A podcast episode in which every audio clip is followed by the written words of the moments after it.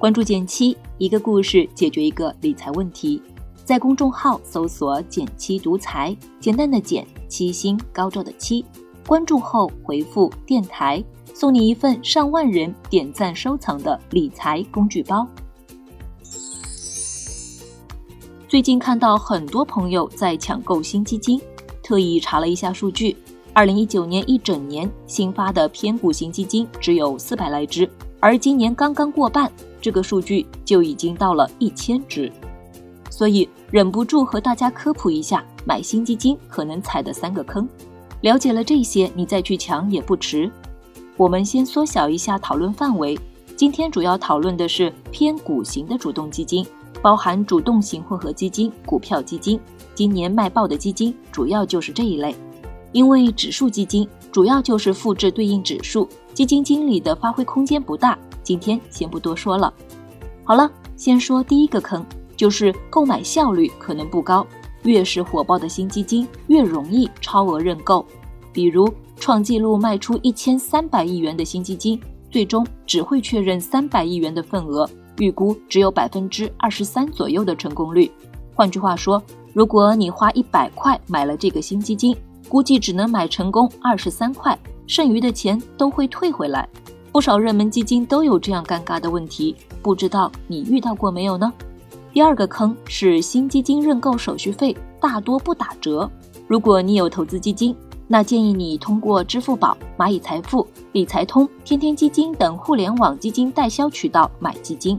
除了方便，在这些渠道买已经发行的基金，申购费不少能够打一折，相当划算。而很多新基金是没有这个折扣的。第三个坑是新基金有建仓期，并不能满足你马上入市的需求。所谓建仓期，就是一个新基金在募集成功后，需要经历一个把钱投入到目标产品中的过程。因为募集到的总资金量大。所以，基金经理人一般不会在收到钱的当天就全部投入市场，而是分批、分时间投入。这一过程基本不超过三个月，节奏由经理人自己把握。这里就存在一个问题：你的钱实际投入市场的时间和你买入新基金的时间相比会有延迟。比如，你七月初认购了一笔新基金，共一万元，但根据基金经理的安排，可能到九月末，你的一万元才全部投入市场。这期间如果上涨是无法完全参与的，这也就是建仓期的不确定性。甚至某种程度来说，募集比较大规模的基金，投资个股的资金也会相对多一些，不可避免的会把自己的平均买入价提高，不太灵活。理解了这些坑，其实大多数情况下买已经发行的老基金会更香。老基金除了可以比较好的避开上面的坑。它还有透明的历史业绩，各种信息更好分析评估。另外，你可能会说，有些基金经理确实不错，就是想跟上他的车，该怎么办呢？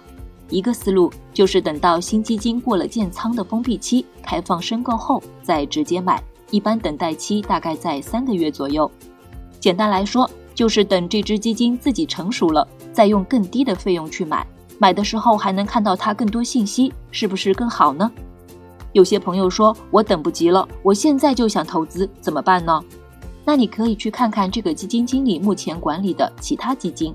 一般来说，一个优秀的基金经理投资风格是比较成熟的，而且往往会深钻一两个领域。话说回来，今年年初开始，新基金就这么火爆，某种程度上来说，也为股市上涨提供了更强的资金动力。不过，好基金并非只看一时，好投资更要搭配对的投资方式。最后分享两个投资建议：第一，比起买什么，先想买多少，仓位管理很重要。教你一个最简单的方法，就是用涨跌都舒服的仓位去投资。第二，边学边研究，多会一点再投入更多。最近我们经常说的一句话就是：牛市反而是普通人最容易亏钱的时候。这句话的重点并不在于预测现在是否是牛市，而是如果因为急涨而急着投入不那么熟悉的投资品，是投资大忌。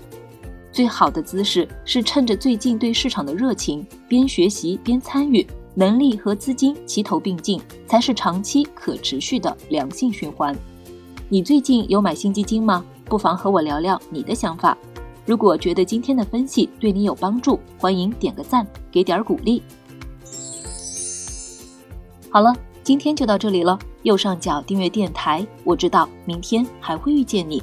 微信搜索并关注“减七独裁，记得回复“电台”，你真的会变有钱哦。